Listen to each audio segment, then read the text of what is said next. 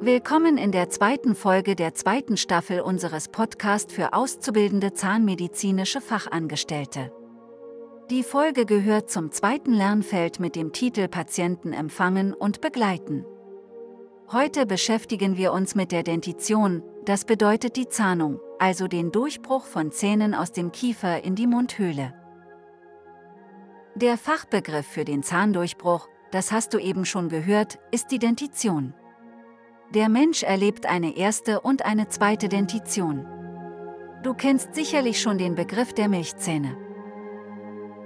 Das Milchgebiss ist das erste Gebiss, welches ein Kind im Alter zwischen einem halben Jahr und zweieinhalb Jahren bekommt. Dann beginnen die Milchzähne auszufallen und die bleibenden Zähne brechen durch. Diese Zeit nennt man Wechselgebiss.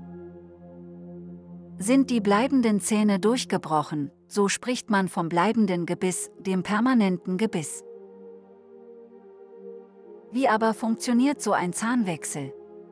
Die bleibenden Zähne sind bereits im Kiefer angelegt und beginnen ab dem fünften Lebensjahr durchzubrechen.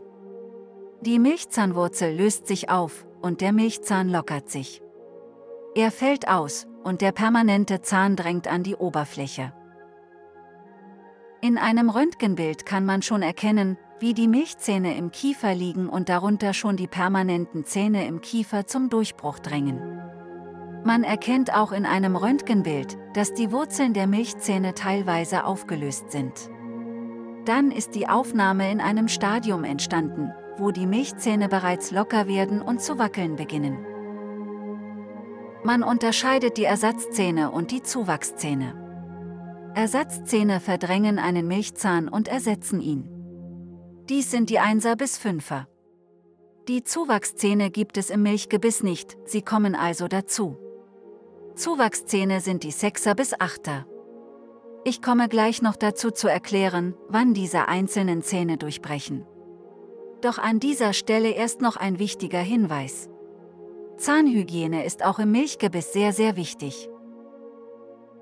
Sind Milchzähne mit Karies befallen, so können diese Bakterien die darunter liegenden permanenten Zähne befallen. Die neuen Zähne sind noch nicht durchgebrochen und werden somit auch nicht mit Speichel durchspült und gereinigt. Daher sind die neuen Zähne durch Karies der Milchzähne sehr gefährdet.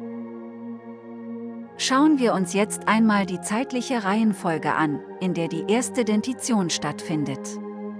Das bedeutet also die ersten Zähne brechen in die Mundhöhle durch. Der Einser, also der mittlere Schneidezahn, durchbricht etwa im sechsten bis achten Monat. Der Zweier, also der seitliche Schneidezahn, durchbricht etwa im 8. bis 12. Monat.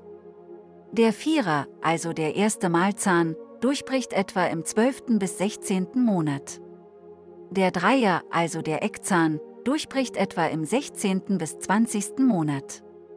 Der Fünfer, also der zweite Mahlzahn, durchbricht etwa im 20. bis 30. Monat.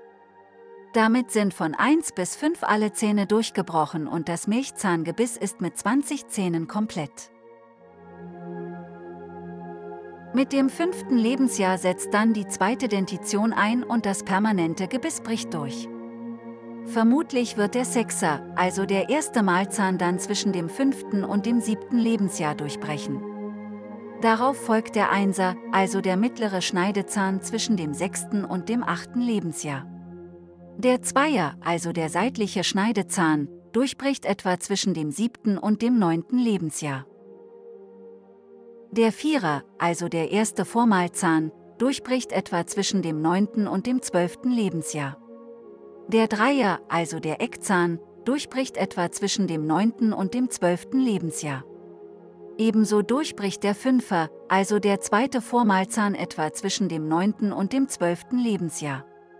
Zwischen dem 11. und dem 14. Lebensjahr folgen dann die Siebener, also die zweiten Mahlzähne. Ab dem 15. Lebensjahr können dann auch noch Achter durchbrechen, das sind dann die dritten Mahlzähne, die man auch Weisheitszähne nennt.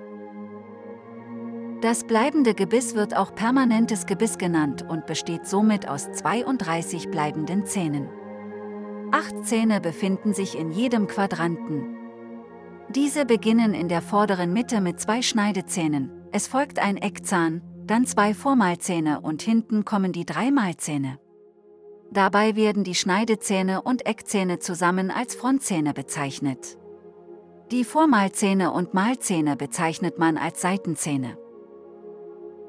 Die Zähne im permanenten Gebiss haben auch wieder eine unterschiedliche Anzahl an Wurzeln. Die Einser und Zweier, also die Schneidezähne, besitzen im Oberkiefer und im Unterkiefer jeweils eine Wurzel. Eine Wurzel haben auch die Dreier, also die Eckzähne im Oberkiefer und im Unterkiefer. Die Prämolaren, also die Vierer, haben im Oberkiefer zwei Wurzeln und im Unterkiefer nur eine Wurzel. Die Fünfer, also die zweiten Vormalzähne, besitzen im Oberkiefer und im Unterkiefer jeweils eine Wurzel.